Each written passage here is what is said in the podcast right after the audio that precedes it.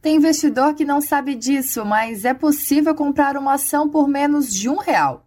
E o nosso tema de hoje é a ação de uma empresa que está cotada abaixo disso, e então é considerada uma penny stock, que no mercado brasileiro são as ações que custam menos de um real e possuem um alto grau de volatilidade. Já sabe qual é, né?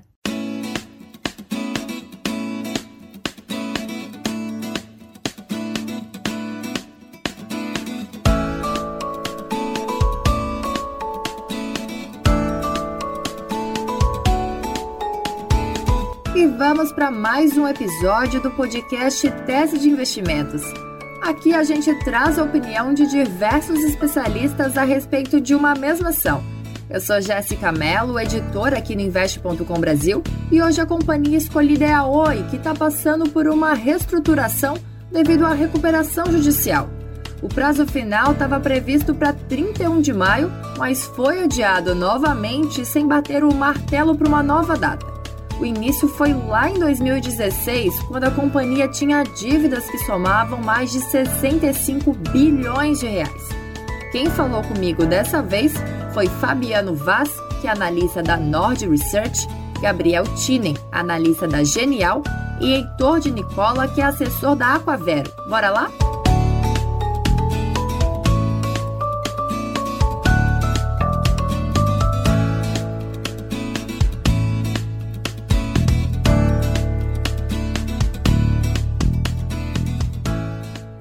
Oi passa por um processo de recuperação judicial e, é claro, também por mudanças nas atividades. Depois da venda da Oi Imóvel para as principais rivais do segmento, os clientes da empresa vão ser divididos entre as operadoras nacionais, Claro, TIM e Vivo. Recentemente, a Oi também acertou um acordo para repactuar as dívidas com a Agência Nacional de Telecomunicações, que é a Anatel. No início desse mês de junho, a Oi também informou os próximos passos antes de um possível grupamento das ações. O período de 30 pregões ininterruptos em que a cotação das ações da Oi deve estar acima de um real vai começar a ser contado a partir do dia 1 de julho. Se as ações da Oi não cumprirem essa determinação, então deverá ser proposto imediatamente para a Assembleia Geral o início do processo de grupamento dos papéis, de acordo com o regulamento interno da Bolsa sobre penny stocks.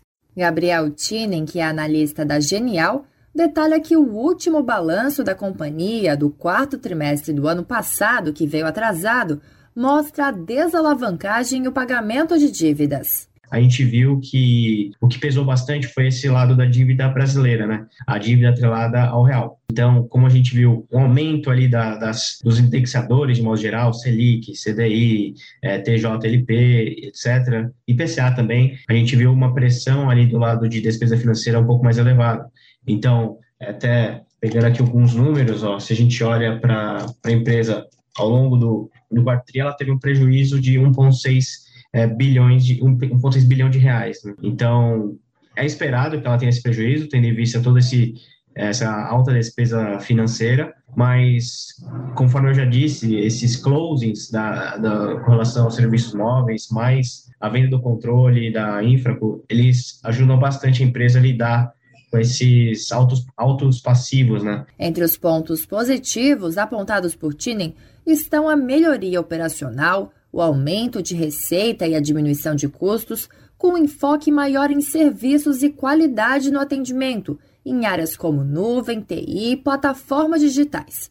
Por outro lado, as casas conectadas não atingiram o guidance. Operacionalmente, a empresa ela vem entregando o que ela promete é, do ponto de vista operacional, tanto em termos de crescimento de receita, base de clientes, que chamamos de UGR ali no caso, é, redução de custos, então, quando a gente vê todos esses fatores ocorrendo de, de, de, dessa maneira, a gente fica relativamente otimista com o que ela vai proporcionar, né? Heitor de Nicola, que é assessor da Aquavero, escritório contratado pelo BTG, afirma que o banco reforça como ponto de atenção o consumo de caixa devido a juros e atualização de dívidas e a posição em caixa dele está na casa dos é, 33 bilhões. Então a dívida líquida encerrou 2021, a gente está falando referente ao quarto trimestre de 2021, é, encerrou o ano na casa dos 32,6 bilhões, 2,7 bi a mais do que o trimestre anterior, ou seja, o terceiro trimestre de 2021.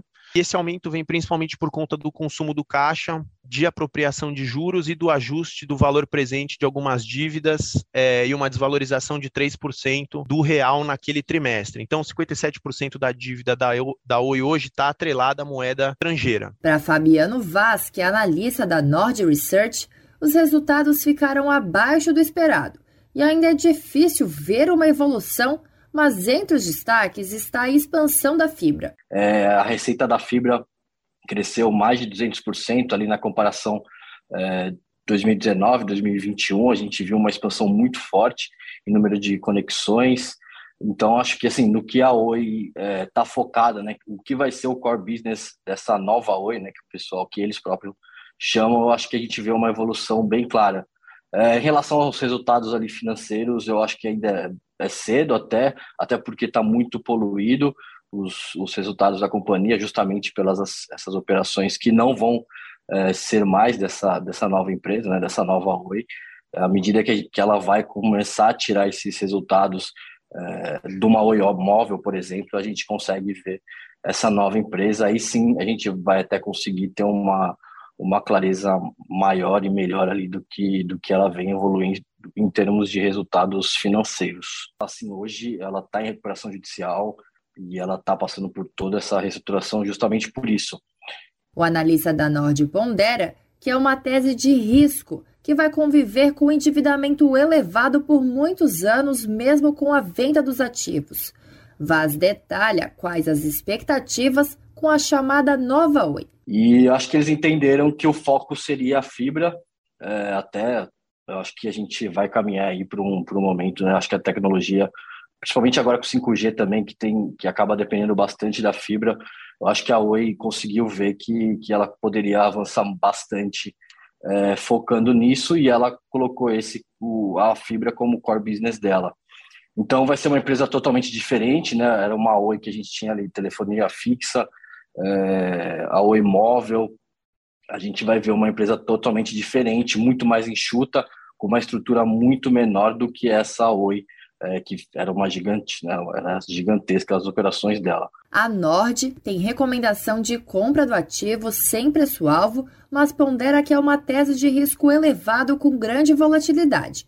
A Genial recomenda manter a ação com preço-alvo de R$ 1,20. O BTG que é parceiro estratégico da Aquavero, possui uma recomendação de compra com preço-alvo de R$ 2,30.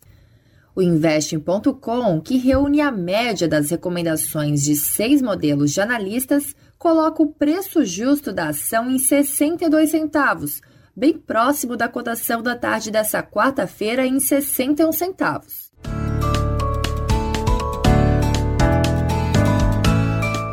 E esse foi mais um episódio do Tese de Investimentos.